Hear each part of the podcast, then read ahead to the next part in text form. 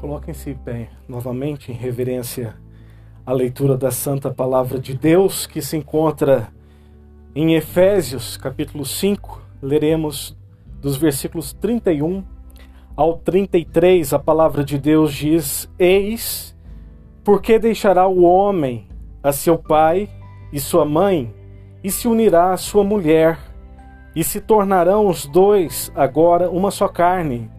Grande é este mistério, mas eu me refiro a Cristo e à Igreja. Não obstante vós, cada um de per si também ame a própria esposa como a si mesmo, e a esposa respeite o seu marido. Podem ocupar seus assentos? Beto e Micarla, que tarde especial. Vocês já se viram, olharam de frente, como vocês estão bonitos, é? E que sorriso, né, Beto? Glória a Deus, como você sonhou por essa tarde, né? Micarla, não diferente, e glória a Deus por isso. E essa visão que vocês têm agora é uma visão muito parecida com a de Paulo, apóstolo, há cerca de dois mil anos atrás, quando ele escreve a sua carta à igreja em Éfeso. Paulo tem ao menos, quando ele escreve sua carta, mais especificamente o capítulo 5, a perícope lida dessa tarde, ao menos três visões, eu quero que vocês prestem muita atenção nessas palavras, visões da majestade de Deus no significado do casamento entre o homem e uma mulher. Quais sejam essas visões então? Primeira delas, Paulo, em primeiro lugar, tem uma visão muito clara da criação de Deus. Porque quando ele escreve no versículo 31, Eis porque deixará o homem a seu pai e sua mãe, e se unirá à sua mulher, e agora ambos se tornam uma só carne, o que Paulo faz? Ele faz uma citação literal das palavras ditas por Deus na criação registradas na Torá a Moisés, que é atribuída a autoria de Gênesis, capítulo 2, versículo 24. Paulo escreve exatamente as palavras de Moisés. Por isso, deixará o homem pai e mãe, e se une à sua mulher, tornando-se os dois uma só carne. E essa visão da criação, Paulo se lembrando das palavras ditas pelo Deus Todo-Poderoso na criação, quando ele cria todas as coisas. E no momento de criar o homem, a obra-prima, coroa da sua criação, ele diz: Deixará o homem, pai e mãe, e unir-se-á a sua mulher. Por quê? Preste muita atenção. O casamento, em primeiro lugar, ele é instituído por Deus. Ele é governado pelos seus mandamentos e abençoado pelo nosso Senhor, o Autor e Consumador da nossa fé, Cristo Jesus. E é exatamente por isso que aquilo que Deus institui, Ele também governa. Então, nessa tarde, nós rogamos a bênção do Deus Todo-Poderoso sobre o sagrado matrimônio de vocês, porque nós cremos que o casamento foi instituído onde? Na criação. E Paulo nos lembra disso nessa tarde. Então, essa primeira visão da criação de Deus no casamento é a lembrança para nós nessa tarde de que o próprio Deus Todo-Poderoso institui o casamento e nos faz lembrar, pelo menos, que o que Deus institui, ele também governa. Amém? Portanto, se vocês reivindicam nessa tarde a bênção do Deus Todo-Poderoso, para o casamento de vocês, entendam que o que ele institui nessa tarde, o casamento de vocês, ele também governa soberanamente. Então, nessa tarde nós temos diante de nós o manual do casamento, a palavra de Deus. Em tempos de crise, elas virão. Lembre-se de socorrer sempre a palavra de Deus, porque ela é suficiente. Aqui vocês encontrarão todas as respostas porque a palavra de Deus é suficiente para as nossas vidas. E o que Deus institui, Ele também governa. E o modus operantes, operantes do governo absoluto de Deus está pormenor, é, é discriminado na palavra de Deus de Gênesis a Apocalipse. Amém? E a segunda visão que Paulo tem ao escrever esse texto impressionante das Sagradas Escrituras, em primeiro lugar, é a criação de Deus, ele cita Gênesis, mas em segundo lugar, ele tem uma segunda visão que enche o meu coração de alegria, que eu quero compartilhar com vocês. Paulo tem uma visão do mistério de Deus. Guarde essa palavra no coração de vocês nessa tarde. A palavra de Deus diz no versículo seguinte, o 32: Grande é este mistério, mas eu me refiro a Cristo e a igreja. O que me chama a atenção e o que me impressiona é que Paulo abre o seu raciocínio no versículo anterior, o 31, falando sobre casamento entre homem e mulher. E ele encerra o seu raciocínio no capítulo 33, falando também sobre o casamento entre o homem e uma mulher. Mas no versículo 32 é como se ele abrisse um parêntese para falar que existe um mistério não entre o casamento entre o homem e uma mulher, mas na união da igre... na união entre Cristo e a sua igreja. E por que esse mistério?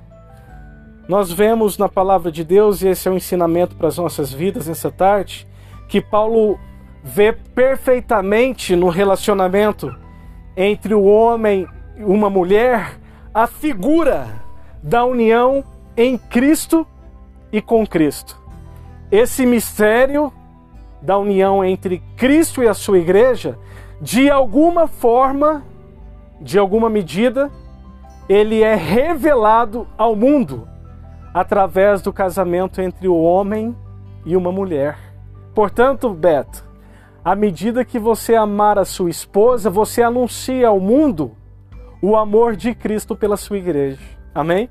Micarla, à medida que você amar o seu esposo, o Beto, você anunciará ao mundo o amor de Cristo pela sua igreja.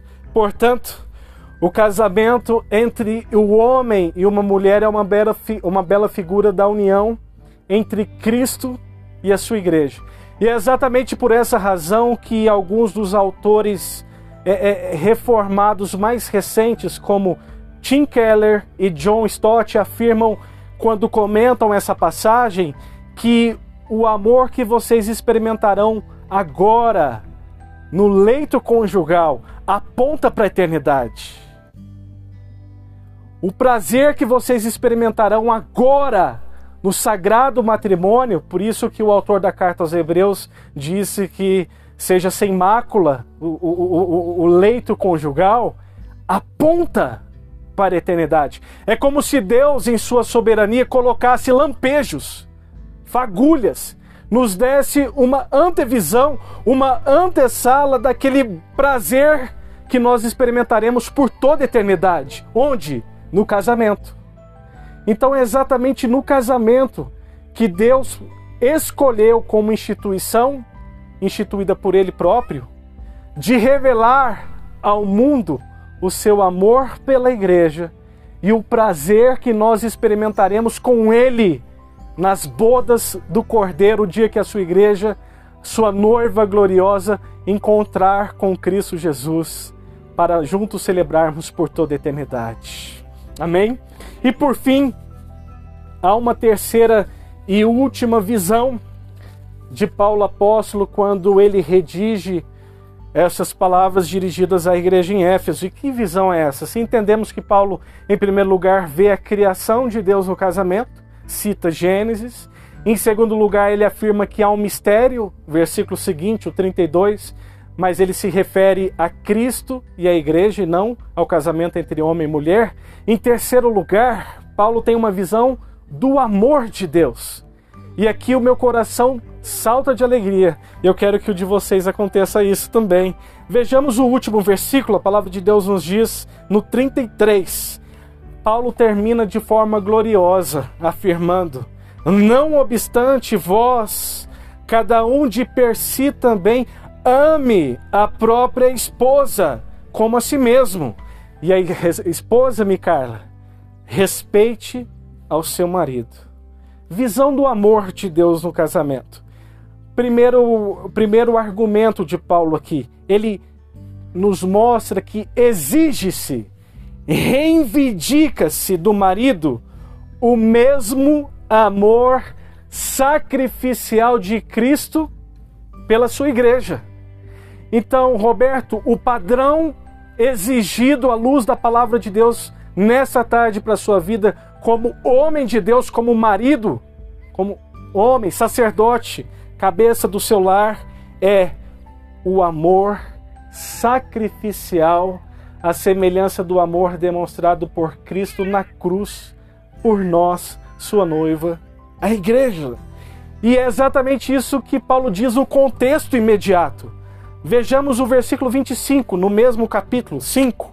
Maridos, amem vossa mulher, como também Cristo amou a igreja e a si mesmo se entregou por ela, para que a santificasse, tendo-a purificada por meio da lavagem de água pela palavra, para apresentar a si mesmo igreja gloriosa, sem mácula, nem ruga, nem coisa semelhante, porém o que?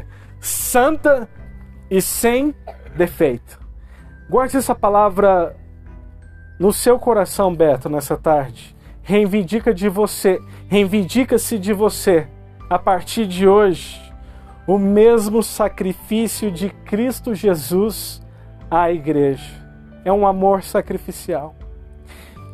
Micarla, você, por sua vez, como esposa, como mulher virtuosa, como mulher sábia, que certamente edificará a sua casa, reivindica-se um papel muito diferente.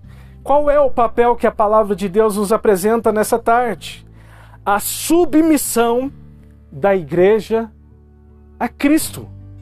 Se do Beto exige-se o amor sacrificial de Cristo pela igreja, de você, semelhança da noiva de Cristo, a igreja, exige-se submissão, a semelhança do que o contexto imediato nos mostra, o versículo 24 do capítulo 5, que é o texto exposto nessa tarde. Como, porém, a igreja, guarde essas palavras, está submissa ou sujeita a Cristo, assim também as mulheres sejam em tudo, absolutamente tudo, e não somente em algumas partes, submissas ao seu marido. Conclusão, para encerrarmos a exposição bíblica desse texto magnífico dessa tarde. Qual é o motivo, e guarde isso, qual é a razão, o motivo pelo qual exige-se sacrifício do Beto, do homem, do marido, e submissão da Micarla, da esposa, da mulher, na relação conjugal. Por isso, para que o marido, e este é o seu papel daqui para frente, santifique a esposa por meio de um amor sacrificial, tornando-se, Beto, a partir dessa tarde, Micarla, sua esposa, cada dia mais semelhante a Cristo Jesus. Glória a Deus por isso. E para que a esposa Micarla, por sua vez, submetendo-se a esse processo de santificação, torne o seu esposo, o Beto, cada vez mais semelhante a Cristo Jesus. É pouca coisa? Olha o significado espiritual do casamento. De modo que, tendo Cristo revelado em si, Beto e Micarla, revela-se também no outro. Eu quero dizer algo muito especial para nós fecharmos o raciocínio bíblico aqui.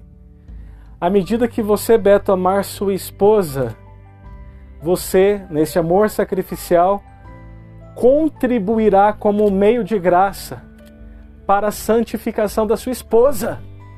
Então, a sua missão bíblica a partir dessa tarde é tornar-me Carla cada dia mais semelhante a Cristo Jesus. E quando ela tiver um encontro com Cristo Jesus, você possa ver, olhar para trás e se lembrar das palavras ditas nessa tarde, eu, pela graça e misericórdia de Deus, cumprir a minha missão. Ela se tornou uma mulher mais semelhante a Cristo todos os dias, diferente do primeiro dia que nós começamos. Micarla, por sua vez, se submetendo